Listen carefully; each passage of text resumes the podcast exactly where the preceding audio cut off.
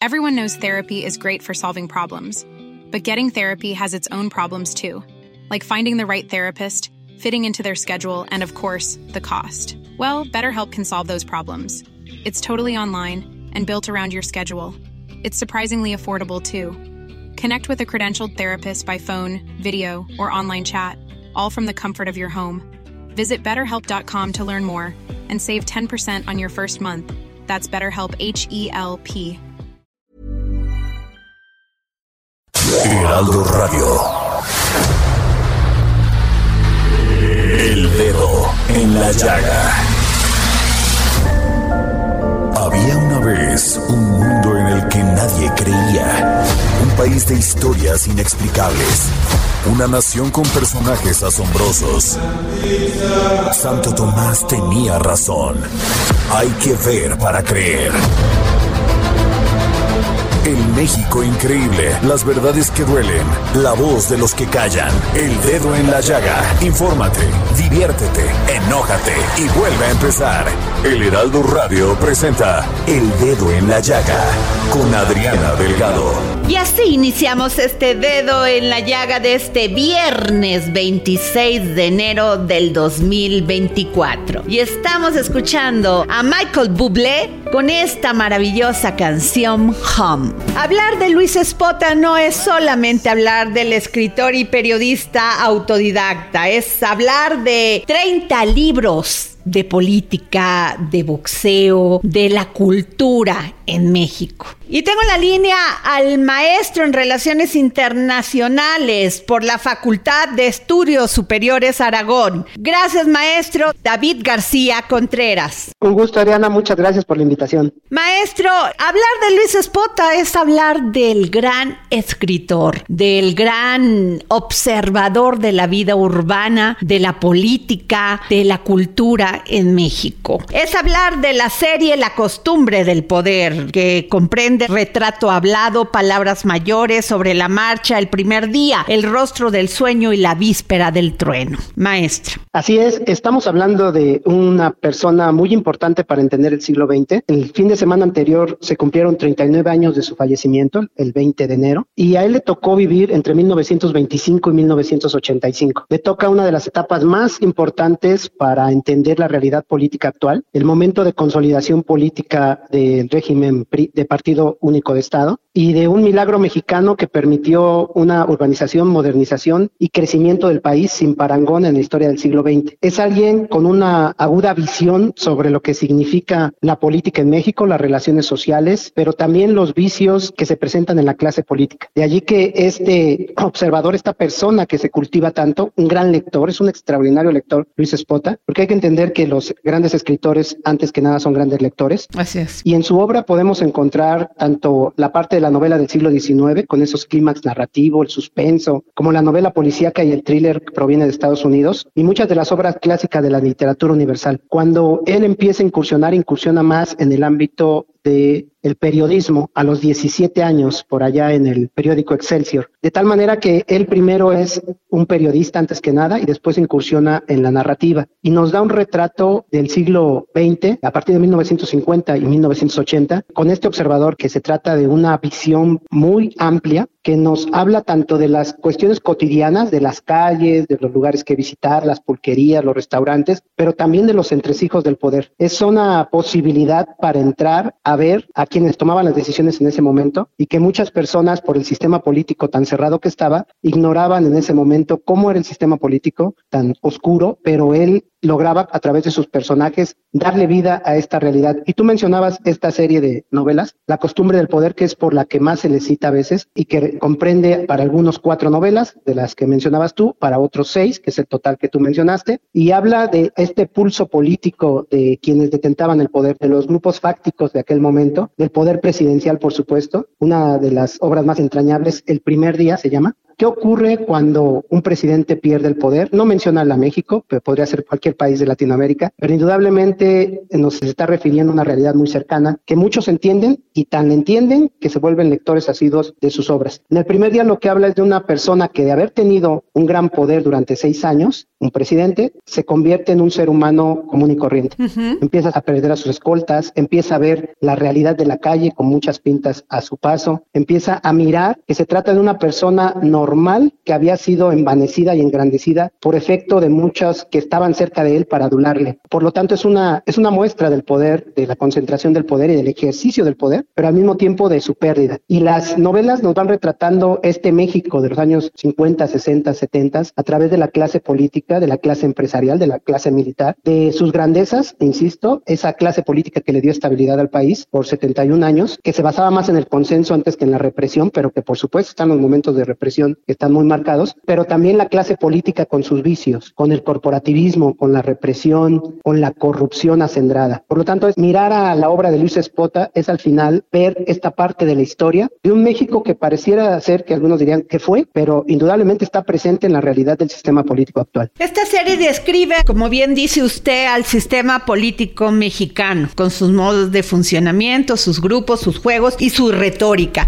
Parece que nada ha cambiado, maestro David García Contreras. Yo diría que hemos transitado a un sistema más abierto. A Luis Espota ya no le tocó ver esto. Él murió en 1985, justo en el momento del año del temblor, de la emergencia de la sociedad civil que se organizó para responder a esa emergencia nacional, del crecimiento de las organizaciones no gubernamentales que velaban por los derechos humanos, por la transparencia en el voto. A él ya no le tocó ver eso. Ya no le tocó retratarlo como retrató ese otro México. A partir de 1985 es que viene el declive político y el ascenso también de otros partidos que tendrán una mayor competencia en el ámbito local y federal. Por lo tanto, muy probablemente al ser alguien que medía el pulso político, si él le hubiera tocado vivir, sacaba un libro aproximadamente por año, se fueron cerca de 30 libros de esta producción entre 1950 y 80. Si él le hubiera tocado vivir, seguramente también hubiera retratado esto otro que estoy mencionando yo, esta transformación que se fue dando, no en la medida en que hemos esperado, pero que sí ha habido un cambio con respecto a ciertas prácticas que tengan que ver con cerrazón, con corporativismo, por ejemplo, corrupción, el sindicalismo que estaba muy cooptado y que se ha ido transformando lentamente, pero vemos ya un cambio con relación a lo que él mencionaba. A mí me parece maravillosa la forma de estudiar la historia de México a través de este retrato que hace Luis Spota de ese momento histórico que le tocó vivir y que sin duda son imprescindibles, como decía yo, para entender muchos de los vicios actuales y las asignaturas pendientes para transformar el sistema político actual. Así es, gran parte de esta manera popular de escribir, además que hacía muy fácil que la gente lo pudiera leer. Pues gran parte de estas historias vienen del café Regis, este café que es tan icónico, ¿no? Así es. Mencionas algo muy interesante que ha estado presente con otras autoras y autores a lo largo de México y en el mundo. Cuando se menciona la palabra popular en el sentido de que tiene una gran cantidad de lectores, que es sencillo de leer, a veces surge también la discrepancia en torno de si tiene calidad. Y yo lo escenifico con Salvador Novo, que en aquel momento que le tocó, les tocó convivir en el tiempo, Salvador Novo era con un perfil más exquisito, alguien que se rodeaba de los altos círculos intelectuales en México y en el extranjero, alguien que escribía con mucho cuidado a, la hora del ejercicio de la literatura y que por momentos desdeñaba a Luis Spota en el sentido de que no creía que alguien que era tan leído, que se convirtió en un bestseller, pudiera tener calidad literaria. Yo estoy en contra de eso. Él era un gran narrador, Spota era un gran narrador, extraordinario narrador, sabía contar historias, las contaba de una manera sencilla, eso es muy importante. Y aquí el periodismo le sirvió porque hay mucho diálogo diálogo en, varias de sus novelas. Es sencillo leer, es sencillo que atrapa al lector. Y una vez que se lee una novela de Spota, en aquel momento sobre todo funcionaba más, se esperaba ya de manera recurrente cuándo iba a salir la siguiente. Y la leían personas de la clase alta, de la clase media y de la clase baja. Eso es lo maravilloso también y que debe ser el papel de la literatura. No debe estar restringida a unas cuantas y unos cuantos, sino debe ser algo que es entendido por todas y por todos. Es un estilo donde la acción, el diálogo es rápido, el impacto sorpresivo, es amena, es directa, no hay ningún análisis filosófico ni sociológico ni del carácter del mexicano, son las narraciones tal cual descarnadas. Así es. Y por tanto, eso hacía muy atractivo su obra. Eso hacía que se vendieran por miles, estamos hablando de cerca de 30, 30 novelas, y muchas de ellas fueron auténticos bestsellers. Es a partir de 1985 cuando empieza a decaer y ya muchas personas no conocen tanto Spota, por ejemplo, en la actualidad. Así es. Pero una entrevista como esta es una invitación para releer, leer y reconocer a este gran autor del siglo XX. Además fue un gran apasionado del boxeo y miembro destacado, llegando a ser presidente fundador del Consejo Mundial de Boxeo. Así es, él incursionó en el ámbito taurino, por allá cuando era mozo, cuando era joven, salió de su casa, su padre no tenía muchos recursos económicos, él se va a vivir a, a Yucatán y de regreso a la Ciudad de México incursiona como novillero. Hay una fotografía de él que pueden encontrar en internet donde se ve muy delgado, con un, con un traje y ese gusto por el deporte que después le llevará a extender tanto las luchas como el box, cuando las luchas y el box no eran tan bien vistos, después se pusieron muy de moda en los 80s y 90s y las luchas es algo ya muy popular, pero él fue alguien que rescató los derechos de los boxeadores, también promovió una campaña para alfabetizar a los boxeadores y promovió también la seguridad social, es decir, se convirtió en un crítico de la forma en que se organizaban las luchas y el box, que Urruchurto le dijo, a ver, aquí está este consejo para que tú lo dirijas en el Distrito Federal. Wow. Y, a, y a ver si así como estás planteando cosas, las vas a hacer. Y resultó muy bien, la verdad es que resultó alguien que propuso y fue una persona de acción que trabajó y no por algo encabezó el Consejo Mundial de Boxeo. Fue su primer presidente de 1963 a 1968. Estamos hablando de una persona no solamente de grandes vuelos intelectuales, sino una persona de acción que se comprometía y que transformaba. Por cierto, a propósito de esto, hace algunos años salió el libro de Enrique Serna, El vendedor del silencio, Sí. que habla de Carlos de Negri, Que era muy amigo de Luis Espota. Exacto, y que podría ser la antípoda porque Carlo de Negri es alguien que utiliza su influencia política para vender el silencio. No era necesariamente lo que publicaba de Negri, sino lo que ocultaba, los contactos que tenía. Esta novela de Enrique Serna, eh, Serna es heredero también de Spota, le debe mucho y en la forma de escribir. Y Carlos de Negri y Luis Spota coincidieron en el periódico Excelsior. Cuando de Negri se va a cubrir la Segunda Guerra Mundial, es cuando llega a los 17 años al Excelsior Spota. Y es maravilloso que es uno de sus maestros, le aprende mucho que los contactos son importantes para tener noticias de primer nivel. Pero hay una diferencia en el ejercicio de- Del, del, oficio. Ajá. De Negri pasa por encima de la moral muchas veces, comete muchos de los actos de los que hablábamos que son excesos en el sistema político, te convierte en parte de ese sistema oscuro y a diferencia de Spota, puede ser alguien muy crítico con la costumbre del poder, hace críticas que pocos pudieron hacer durante aquel tiempo en donde el régimen de partido de Estado mantenía un gran control en los medios de comunicación. Y a ver, maestro, usted que es un experto en Luis Espota, maestro David García Contreras, casi el paraíso. A mí me subyugó esta novela porque habla pues de que lo podríamos hacer la similitud con muchos personajes que conocemos o que hemos oído hablar de ellos como un cazafortunas y gigolo, seductor profesional que conquista a las mujeres más bellas y entre ellas pues también a hijas de importantes hombres de negocios. Así es. Esta es casi el paraíso de Luis Espota.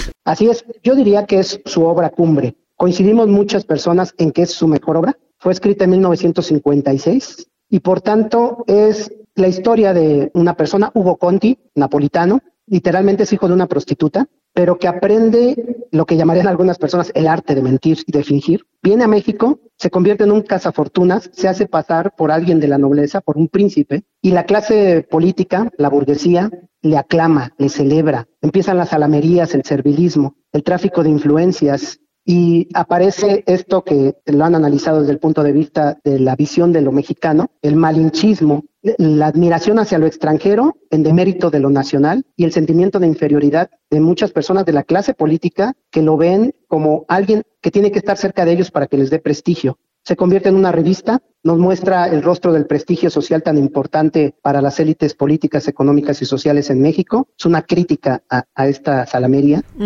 y algunos lo consideramos como una novela imprescindible, tal como La región más transparente de Carlos Fuentes, que ambas, por cierto, coinciden en que empiezan a presentar obras literarias que ya no hablan del México rural ni el México de la Revolución, ese México tan exaltado en la época posterior al conflicto armado. Empiezan a hablar de un México, decía hace un rato yo, de la modernización, de las urbes, de las clases medias y las clases altas, que empiezan a ver hacia el extranjero para tratar de vivir ese sueño de la fantasía de la clase media y clase alta. Y por eso es que Carlos Fuentes, con esta obra clásica, La región más transparente, y Casi el paraíso de Spota, son dos obras que tenemos que leer para entender el tránsito de un país en donde había gran analfabetismo, una buena cantidad de la población era indígena o mestiza, y empiezan esos cambios y movimientos de modernización que nos hablan ya de un México mucho más actual del crecimiento de las urbes. Esa sería la gran recomendación casi al paraíso por si alguien no se ha acercado a Spota. Y hay una continuación que es menos conocida, se llama Paraíso 25. Así es. Es una obra ya de los ochentas en donde Spota lo que hace es jugar de nuevo con Hugo Conti, el gran autor ya avejentado, pero que regresa a México. Después de 25 años. Después de 25 años.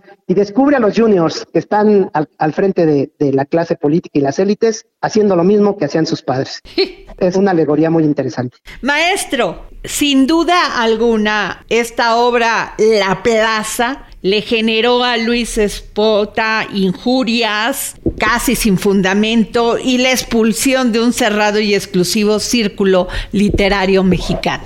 Así es, la plaza habla del 68, de la plaza de la Constitución, y como bien lo mencionas, en un momento en donde los medios de comunicación estaban controlados por el Estado, donde muy pocas personas podían alzar la voz y tener eh, la posibilidad de ser escuchadas o leídas. Estamos hablando de un momento en donde se lee más, se escucha más por la radio y la televisión es un sector que está cerrado a la política, a la crítica política. Y Luis Spota se da la posibilidad de sacar esta novela que aun cuando no hace referencia a México, inmediatamente muchas personas la relacionan con México. Y es un momento muy interesante para entender la plaza, que apareció por primera vez en 1971, cómo se ve el 2 de octubre a través de la obra literaria. En aquel momento eh, es una obra muy celebrada, muy leída y evidentemente significa también un referente para entender la obra de Luis Spota.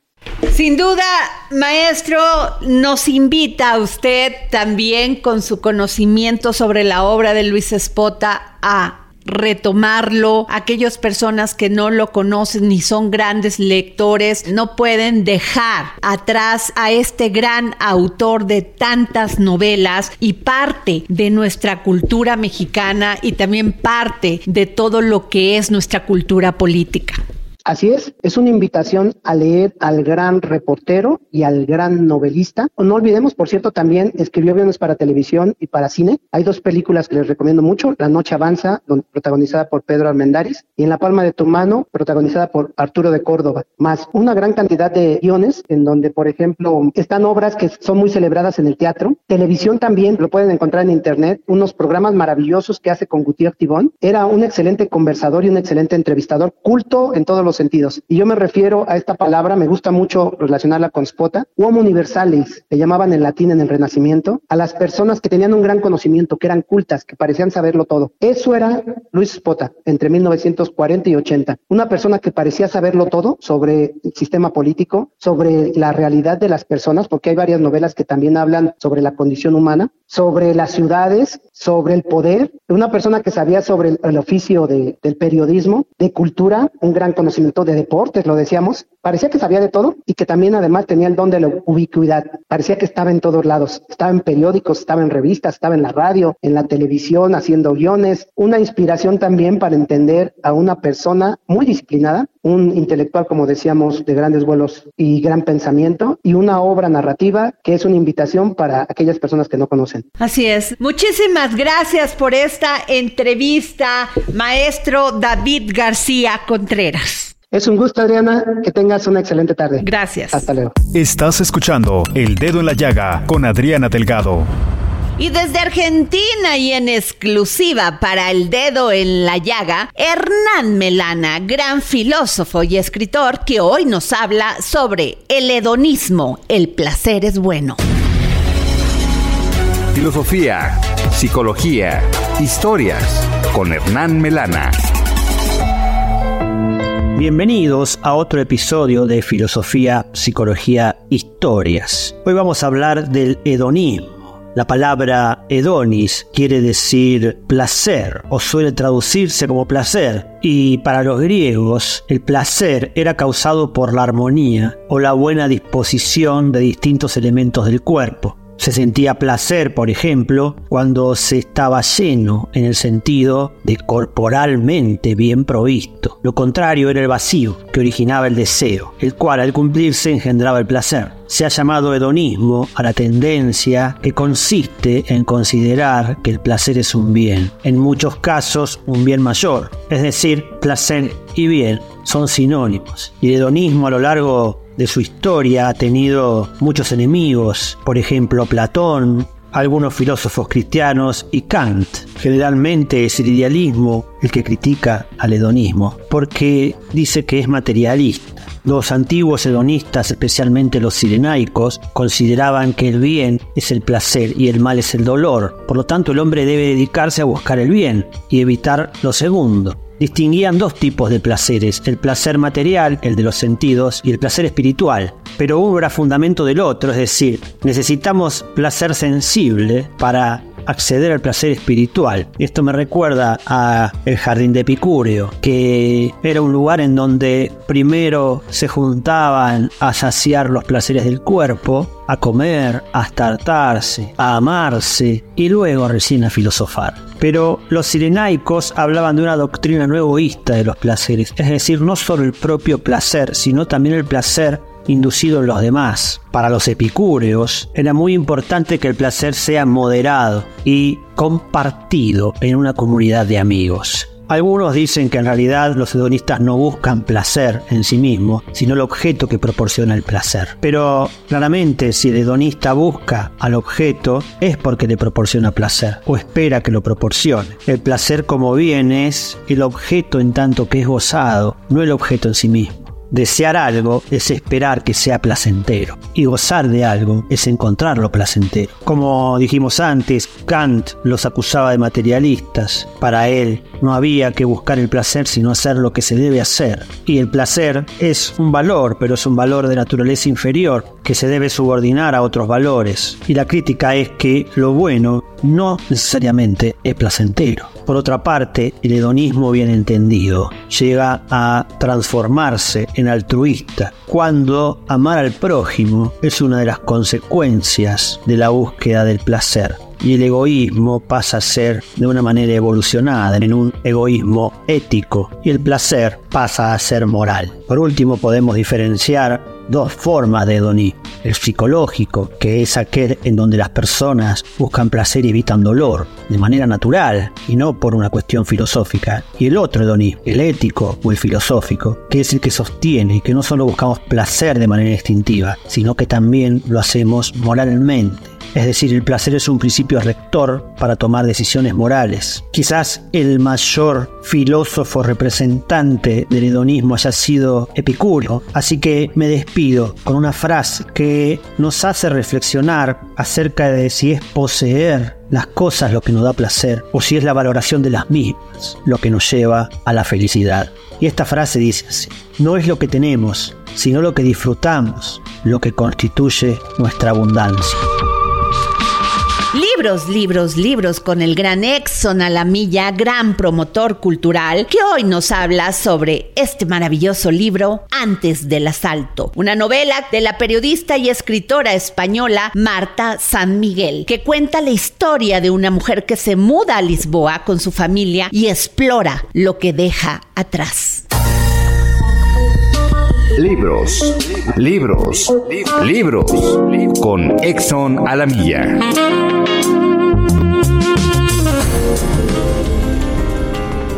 Gracias, querida Adriana. Audiencia del dedo en la llaga. Hoy les vengo a recomendar la novela Antes del Salto, de la escritora española Marta San Miguel, publicada por Libros del Asteroide. Una mujer se muda a Lisboa con su familia y en el vuelo que los lleva a la ciudad donde van a vivir un año, se da cuenta de que ha olvidado una foto, la del caballo que montaba cuando era niña. Lo que en principio parece un descuido intrascendente, provoca en ella la inquietud de que en realidad se ha dejado algo más. Era una ciudad que intenta reconocerse a sí misma entre turistas y andamios, con un celular al que le falta una tecla y una mesa de Ikea. La protagonista recupera los recuerdos que esa fotografía le ha despertado. ¿En qué nos convertimos cuando olvidamos lo que fuimos, lo que nos llenaba, lo que proyectábamos ser? Antes del salto es la historia de una reconstrucción, la de una identidad diluida por el tiempo y la rutina. Marta San Miguel, autora, debuta en la novela con una historia íntima y honesta que nos invita a reflexionar sobre la importancia de los apegos la maternidad o las renuncias. Una emotiva narración que explora lo que dejamos atrás y reivindica la memoria como el único espacio donde aún existimos realmente. Querido Radio Escuchas del Dedo en la Llaga, un ejemplar de esta íntima novela antes del salto para la primera persona que escriba a X arroba Adri Delgado Ruiz. Muchas gracias Adriana, nos saludamos en la próxima. Por favor, cuídense mucho. Y nos vamos a hacer una pausa aquí en este dedo en la llaga en la cultura. Regresamos. Sigue a Adriana Delgado en su cuenta de Twitter arroba Adri Delgado Ruiz. Además, te invitamos a enviar tus opiniones y comentarios en texto o por mensaje de audio a través de WhatsApp al 55 2544 3334. Y si quieres escuchar El Dedo en la Llaga de El Heraldo Radio, en cualquier momento y donde quiera que te encuentres, descarga el podcast disponible en Spotify. Hey, I'm Ryan Reynolds. At Mint Mobile, we like to do the opposite of what Big Wireless does. They charge you a lot, we charge you a little. So naturally, when they announced they'd be raising their prices due to inflation, we decided to deflate our prices due to not hating you. That's right. We're cutting the price of Mint Unlimited from $30 a month to just $15 a month. Give it a try at mintmobile.com slash switch. $45 upfront for three months plus taxes and fees. Promote for new customers for limited time. Unlimited more than 40 gigabytes per month. Slows. Full terms at mintmobile.com. y iTunes.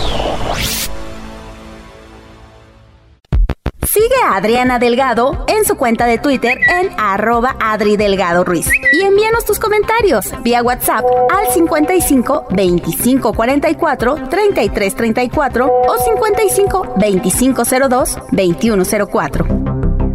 Adriana Delgado entrevista en exclusiva al secretario de Turismo del Gobierno de México, Miguel Torruco Márquez. Don Miguel, en el triunfo todos, en la derrota pocos. Y eso habla mucho de sus valores. ¿Cuáles son los valores irrenunciables para usted? Lealtad, honestidad, trabajo, perseverancia y sobre todo amor al prójimo cuidar, no contravenir las leyes más importantes, la de la causa y el efecto. Si uno hace el mal, le va mal. Si hace el bien, tarde o temprano, se le regresará en energía positiva. Jueves, 10.30 de la noche, El Dedo en la Llaga, Heraldo Televisión. Regresamos de esta pausa, no antes sin recordarles mis redes sociales, arroba Adri Delgado Ruiz. Usted y yo tenemos una cita el próximo jueves a las 10.30 de la noche en el Heraldo Televisión. En esta ocasión entrevisté al secretario de Turismo, Miguel Torruco Márquez. Hoy es viernes, viernes del historiador Ignacio Anaya, que en sus cápsulas del pasado nos habla sobre las relaciones entre México y los confederados. Tres perspectivas. Cápsulas del pasado con el historiador Ignacio Anaya.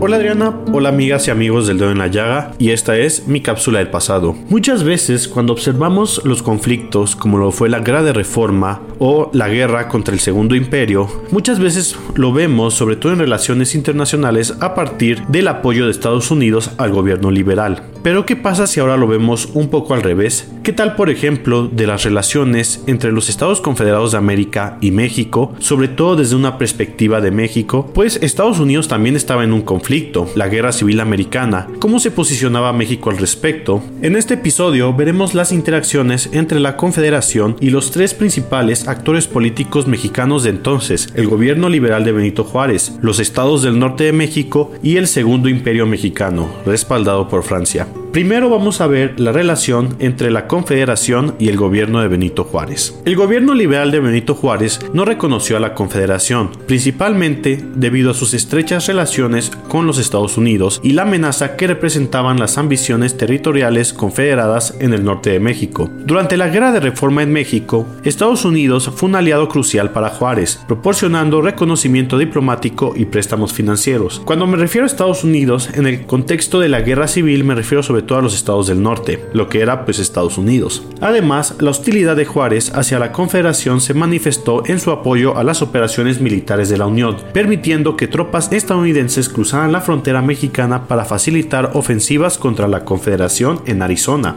Segundo, vamos a ver ahora las relaciones entre los estados del norte de México y la Confederación. A diferencia del gobierno central o el republicano, los estados del norte de México, particularmente Chihuahua, Sonora, Nuevo León y Coahuila, mantuvieron relaciones más amistosas con la Confederación o los estados confederados. La debilidad del gobierno de Juárez en el norte otorgó a estos estados un mayor grado de autonomía. Políticos como Santiago Vidaurri, gobernador de Nuevo León y Coahuila y adversario de Juárez, mostraron una disposición más abierta hacia la Confederación, permitiendo el comercio y manteniendo relaciones diplomáticas con ella, aunque nunca llegaron a un reconocimiento oficial. El segundo imperio mexicano, bajo el mando de Maximiliano de Habsburgo y apoyado por los conservadores mexicanos y Napoleón III, al menos durante un tiempo, también tuvo interacciones con la Confederación. Aunque estas relaciones fueron cordiales, el imperio actuó con cautela para evitar conflictos con Estados Unidos, consciente de que el fin de la Guerra Civil Americana podría significar una intervención estadounidense en México en defensa de la doctrina Monroe, Napoleón III aconsejó a Maximiliano mantener una postura prudente. Como resultado, Maximiliano nunca reconoció oficialmente a la Confederación y de hecho buscó el reconocimiento de Estados Unidos, aunque sin éxito. Tras la guerra y ante la llegada de confederados buscando refugio en México, Maximiliano permitió cierta colonización en el norte de México por parte de simpatizantes del sur, aunque el colapso inminente del imperio limitó estas iniciativas. La relación entre la Confederación y México durante la Guerra Civil Americana fue multifacética y compleja. Mientras que el gobierno de Juárez se alineaba firmemente con la Unión, los estados del norte mostraron una mayor apertura hacia la Confederación, reflejando su autonomía y diferencias con el gobierno de Juárez. El segundo imperio mexicano, por su parte, navegó cuidadosamente en sus relaciones con la Confederación, consciente del equilibrio diplomático necesario con Estados Unidos. Estas interacciones destacan no solo la complejidad de la política interna mexicana, sino también la influencia de los eventos internacionales en las decisiones y alianzas de la época.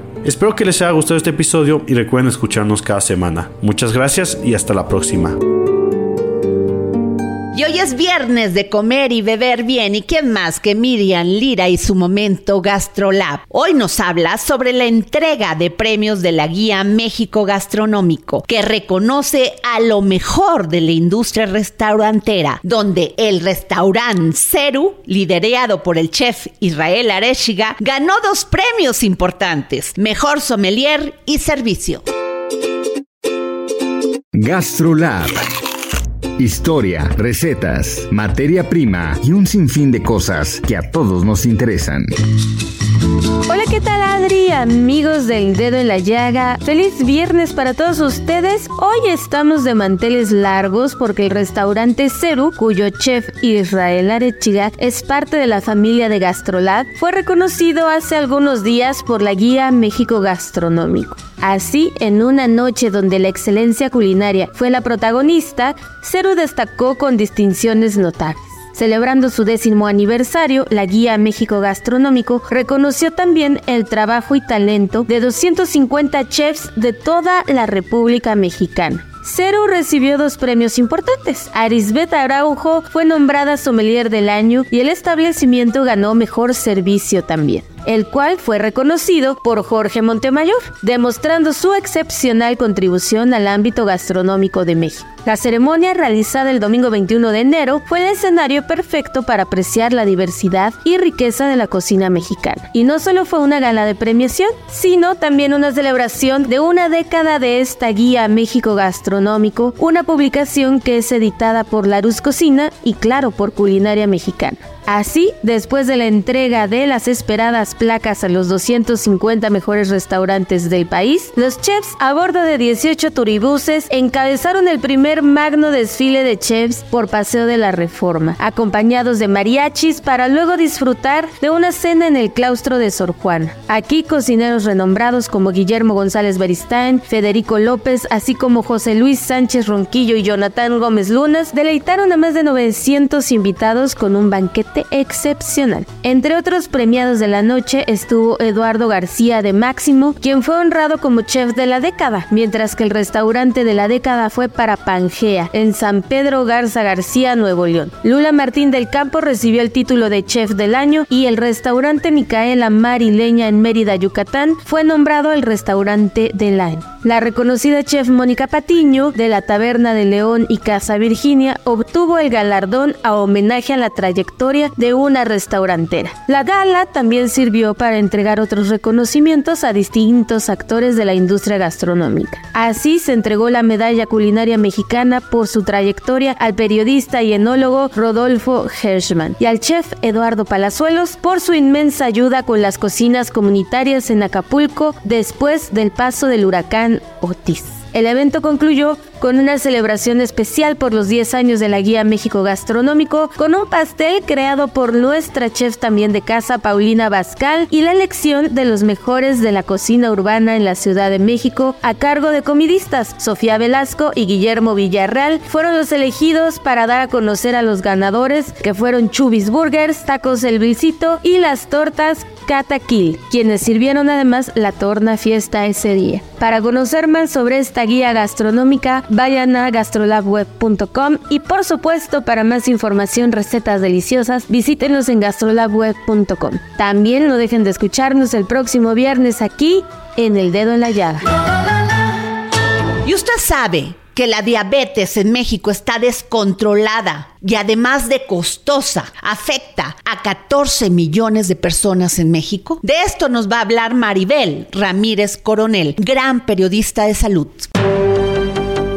Hola Adri, feliz de estar aquí como todos los viernes y pues sí, hoy les traigo este tema de la diabetes mellitus, una enfermedad que lleva ya muchos años golpeando a la población mexicana. Pues es una epidemia que está totalmente descontrolada, no hemos sabido cómo abordarla correctamente y es uno de los problemas de salud pública que requieren de atención urgente. Pero ¿por qué se ha salido de control la diabetes mellitus? Por muchos factores, pero en principio no ha habido un programa nacional integral acertado que ayude a la gente a lograr el control de sus índices de glucosa en sangre, a cuidar su peso, lograr hábitos más saludables. Y ha habido circunstancias en los últimos años como el desabasto que también ha golpeado a los pacientes que viven con diabetes porque estas personas no pueden quedarse sin su medicamento. Entonces, a partir de esas carencias y descuidos, muchos pacientes con diabetes mellitus terminan con complicaciones muy serias, como es el daño en riñones, que es algo pues verdaderamente grave porque implica estarse dializando o metiéndolo hemodiálisis cada semana o dos, tres veces a la semana, que es algo aparte de costoso es una tragedia en cada familia porque implica que pues esa persona ya no puede ser productivo, le quita funcionalidad, realmente pues es una situación difícil. ¿Qué decimos de cuando pierden la vista? Es decir, la diabetes también causa ceguera o algo también muy dramático, la pérdida de miembros, ¿no? El amputarles un pie, una pierna es muy fuerte cuando una persona tiene que tomar esa decisión a partir de un pie diabético que fue con una diabetes descontrolada. Y hay un dato revelador también muy serio de cómo no estamos haciendo bien las cosas aquí. Por cada 100 pesos gastados en diabetes hoy en México, 93 se destinan a atender complicaciones y solo 7 se invierten en tratamiento y consultas. Y aparte, pues casi nada en prevención. O sea, es exactamente el mundo al revés. En lo que más deberíamos de invertir, casi no le dedicamos nada. Por otro lado, la prevalencia sigue en ascenso. Se estima que más de 18% de los adultos a partir de 20 años vive con diabetes. Es una proporción de verdad muy amplia, muy alta. Eso equivale a unos 14 millones de mexicanos. Si te fijas, esos 14 14 millones representan un país completo. Es decir, la población mexicana con diabetes es más grande que Portugal, que Singapur y que otros países como Suecia, Paraguay. Y bueno, pues así como vamos, la epidemia de diabetes y obesidad va a consumir una gran parte del Producto Interno Bruto en los próximos 5 o 10 años, porque es un problema que va en ascenso, que no está controlado y que es muy costoso. Es decir, un problema de salud se transforma también en un problema económico de altos costos que a la larga van a ser insostenibles. O sea, nos dirigimos a algo que es y que cómo lo vamos a resolver, algo tenemos que hacer como país. La lucha empieza con cada quien en lo individual, cuidando por lo pronto nuestros hábitos y con ello nuestra salud. Gracias, Y nos vamos con Beatriz Jiménez de Ingeniería Rosa. ¿Usted sabe lo importante que es verificar su auto? Adri, muy buenas tardes. Qué gusto saludarte y por supuesto a toda tu hermosa audiencia que todos los días te acompaña en tu programa. Yo soy Beatriz de Ingeniería Rosa. Hoy quiero compartir con ustedes lo que deben saber antes de llevar su auto a verificar. Primeramente requieren identificar el periodo de verificación. ¿Cómo lo van a hacer? Accesando a la plataforma de SEDEMA en el apartado de calendario de verificación vehicular. Van a digitar sus placas, identificar el encomado y les aparecerá el periodo a verificar, que sin duda va a variar si es de Estado de México o Ciudad de México. El otro punto importante es que tu auto se encuentre en perfectas condiciones. Ingeniería Rosa siempre recomienda a nuestros clientes que antes de llevarlo a verificar le hagan un servicio mayor. Este consta de una afinación, además la revisión de fluidos que no tenga fugas tanto de anticongelante como de aceite, revisión de los 25 puntos de seguridad, así como la inspección del sistema de emisiones. también revisa los neumáticos. Con esto superamos lo que el sistema de verificación nos pide como requisito, entre ellos que no lleve fugas de líquidos el auto, que las luces funcionen correctamente, que los frenos estén en buen estado y que no haya humo excesivo en el escape. Lo que no marca fue lo que les comenté, la revisión de neumáticos, ya que las llantas son prioridad porque algunos de los rechazos tienen que ver cuando las llantas están en mal estado. El otro punto importante es que debes de anticipar tu cita. Accesando también a la plataforma de Sedema, hay un apartado que dice Verificitas. Esto para que identifiques el verificentro que te queda más cerca, el horario para que puedas llevar con tiempo tu auto a verificar. El otro punto son los documentos. Tus documentos deben de estar al día. Esos documentos son tarjeta de circulación, constancia de verificación anterior. Esta en algunos casos se extravía. No te preocupes, el día de la verificación puedes solicitar una reposición, claro, con un costo extra. Estar al corriente con el pago de tenencias, multas y verificaciones pasadas.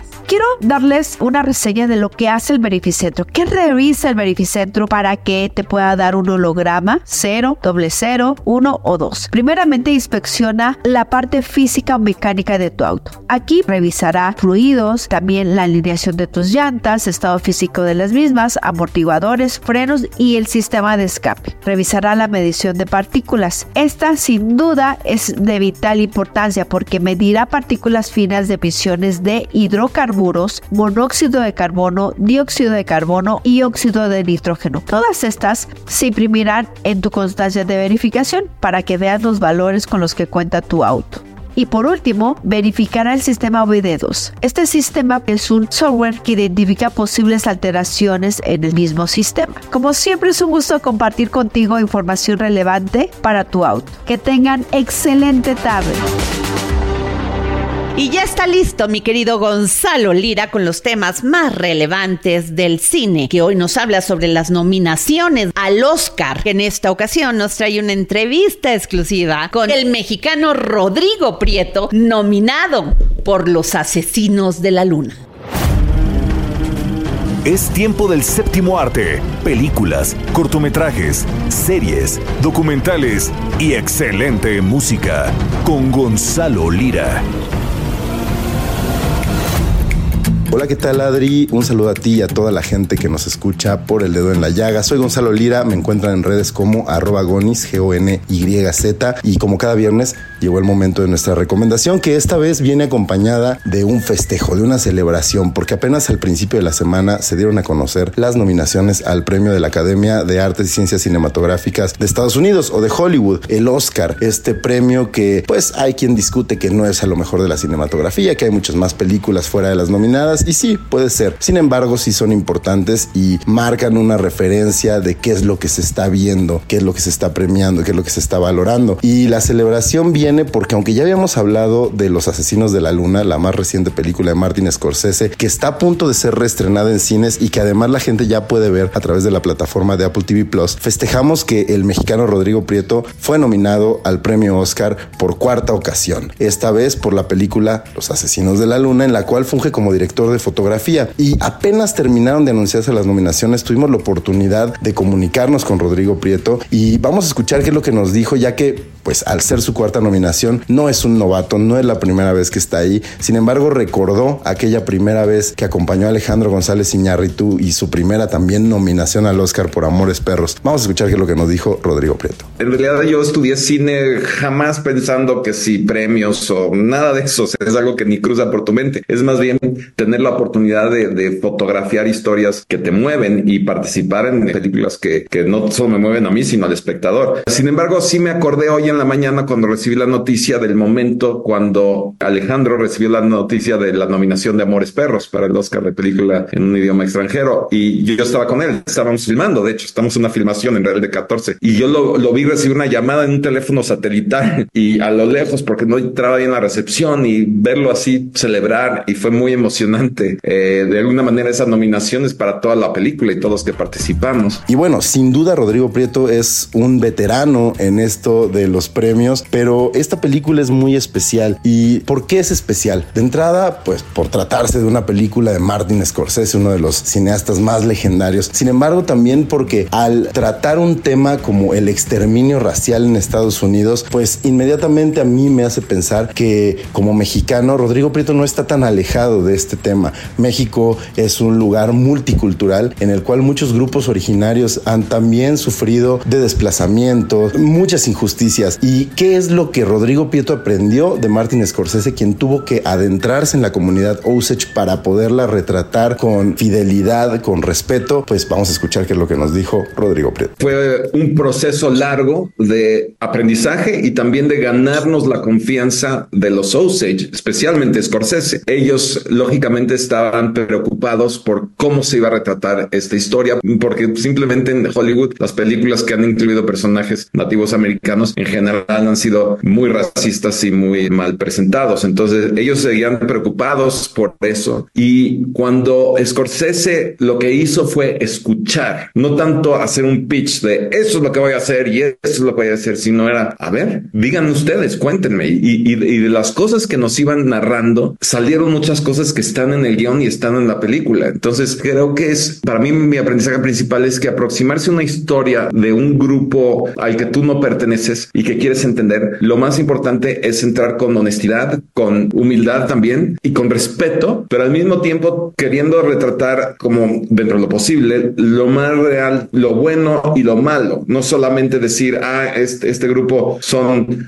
este, han sido oprimidos, entonces son increíblemente lindos y no, o sea, tienen como todo ser humano sus oscuridades, entonces creo que eso también es parte de retratar fidedignamente a un grupo, de una comunidad. Bueno, Adri, pues ahí está, los premios de la Academia se entregan el 10 de marzo y esperemos que esta vez sea la buena, que Rodrigo Prieto se alce con esa estatuilla, aunque debemos decirlo, tiene una fuerte competencia con Hoyte van Hoytema, que es el director de fotografía de la película Oppenheimer, quizá la favorita para llevarse la mayor cantidad de premios, sería muy merecido también, sin embargo, pues nos ponemos la camiseta nacional y esperemos, esperemos de verdad que Rodrigo Prieto lo logre en esta ocasión. Yo me despido, nos escuchamos la próxima semana, bye. Y hoy es viernes de deportes y quién más que Roberto San Germán. Roberto San Germán y los deportes al estilo del dedo en la llaga con Adriana Delgado.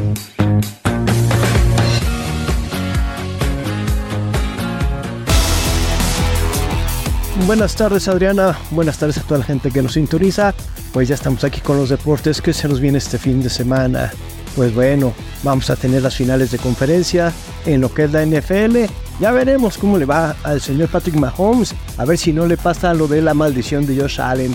Después de derrotar al quarterback del equipo de los Bills de Buffalo, pues todos los equipos que han enfrentado un siguiente partido lo han perdido ya en estas instancias. Entonces, pues si existe esa maldición, pues bueno, los Ravens serían los contendientes para llegar al Super Bowl 58 por parte de la conferencia americana en un partido que pinta para ser muy bueno. La verdad es que tenemos dos escuadras que juegan bien al fútbol americano y bueno, creo que por aquí pues simplemente la defensiva de los Ravens es mejor que la de los jefes y con eso podrían parar al señor Patrick Mahomes. El partido es el domingo a las 2 de la tarde. También ese domingo, pero a las 5 de la tarde, el equipo de los 49 van a recibir a los Leones de Detroit. En ese partido, pues ya veremos cómo le va a Brock Purdy con su equipo. O si no, es que será que los Leones por parte de Jared Goff tienen un buen partido, buen desempeño y pues en duelo de defensivas podrían ganar. Pero no, parece que también se va a pintar todo para que sea el equipo de San Francisco el que llegue a la final de la conferencia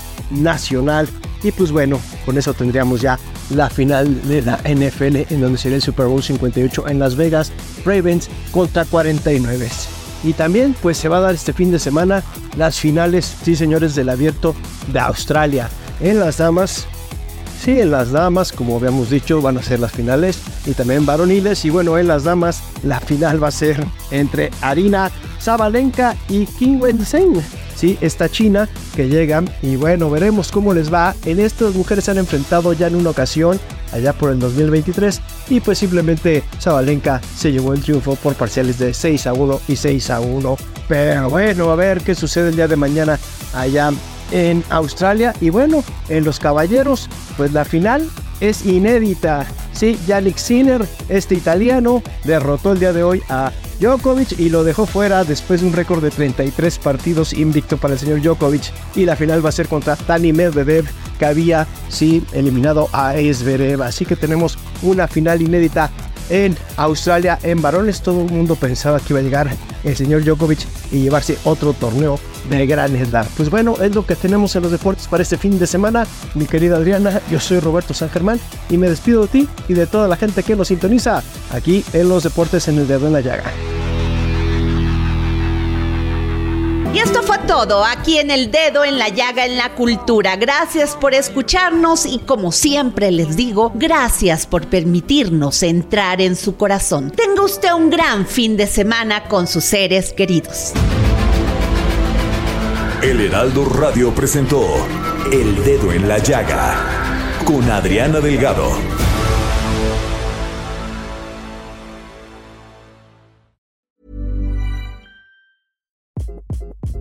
Hi, this is Craig Robinson from Ways to Win, and support for this podcast comes from Invesco QQQ the official ETF of the NCAA. Invesco QQQ is proud to sponsor this episode and even prouder to provide access to innovation for the last 25 years. Basketball has had innovations over the years too. We're seeing the game played in new ways every day. Learn more at Invesco.com slash QQQ. Let's rethink possibility. Invesco Distributors, Inc.